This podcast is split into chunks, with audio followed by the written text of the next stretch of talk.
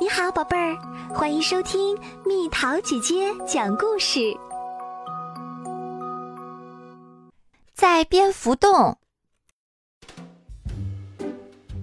卷毛老师的班上有许多好玩的事儿，总有很多惊喜。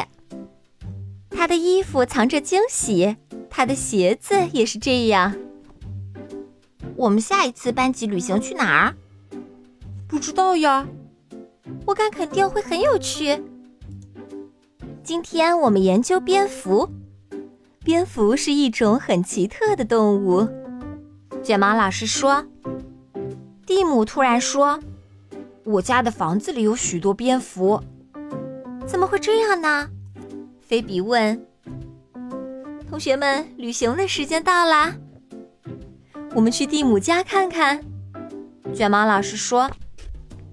我爸爸今天在家，他能帮我们找到蝙蝠。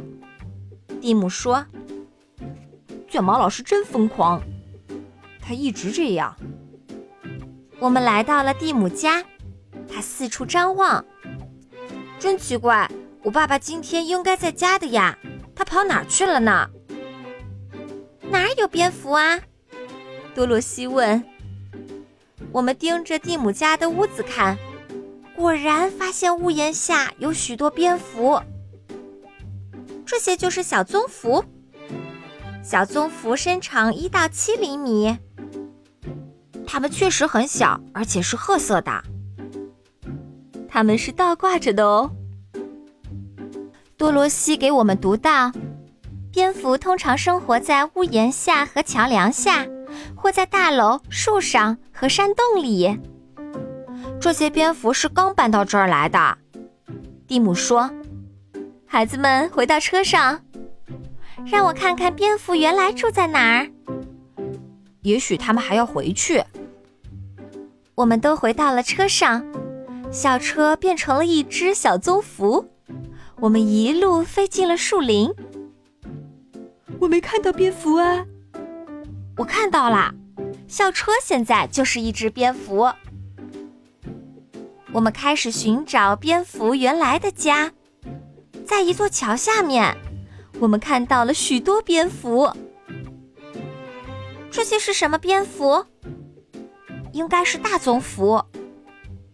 所以这不是小棕蝠的家。大棕蝠身长有七到十五厘米。太阳落山了，天黑了，蝙蝠们离开窝，飞向了夜空。他们这是要去哪儿？去找食物。晚餐时间到了，我们来到一片树林里，这里很黑，我们几乎看不见任何东西。如果蝙蝠看不见虫子，又怎么能逮住它们？大多数蝙蝠不用眼睛看，它们用耳朵听。我们发现了一个洞。这会不会是小棕蝠住过的地方呢？洞看上去有些吓人，我们还是别进去了。阿诺说：“不，我们一定要进去。这可能就是那些小棕蝠的老家。”蒂姆说：“我们最好别打扰蝙蝠，安静，同学们。”洞里很黑，我们什么也看不见。卷毛老师给我们戴上了一种特殊的眼镜，这下我们可以看清楚了！哇，看那些蝙蝠，是东方蝠翼。这么说，这里也不是小棕蝠的家。看来蒂姆家的蝙蝠并不曾生活在这儿。我们继续找吧。卷毛老师说：“我们要去哪里？”可以回家吗？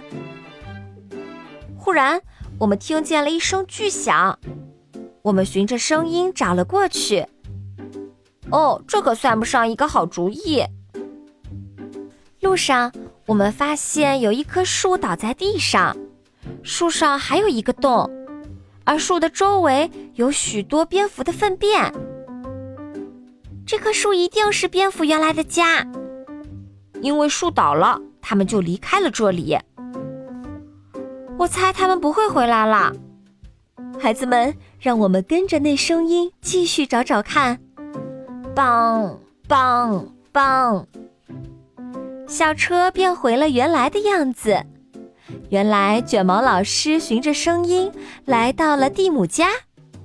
蒂姆的爸爸正在用锤子使劲敲打着，他是要为蝙蝠做一个木房子。我正在给蝙蝠建新家。他们的确急需一个安全的地方居住。我们都过去帮忙，木房子很快就完工了。以后蝙蝠可以住在这儿了。蒂姆的爸爸说：“蝙蝠有了自己的房子，就不用住在别人的房子里啦。”多罗西说：“小棕蝠有了一个新家，我们也该回家啦。”再见，蒂姆。再见，叔叔。第二天，蒂姆一到学校就开心地说：“帮助蝙蝠很有趣，我们下一次的出行一定更有趣。”所有动物都需要一个家。木房子对蝙蝠而言就是一个很完美的家。我的家也最适合我。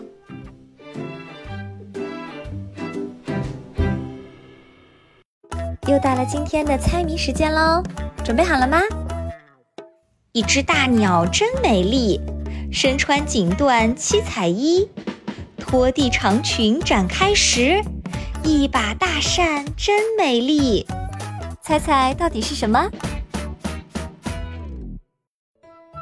好了，宝贝儿，故事讲完啦。你可以在公众号搜索“蜜桃姐姐”，或者在微信里搜索“蜜桃五八五”。找到，告诉我你想听的故事哦。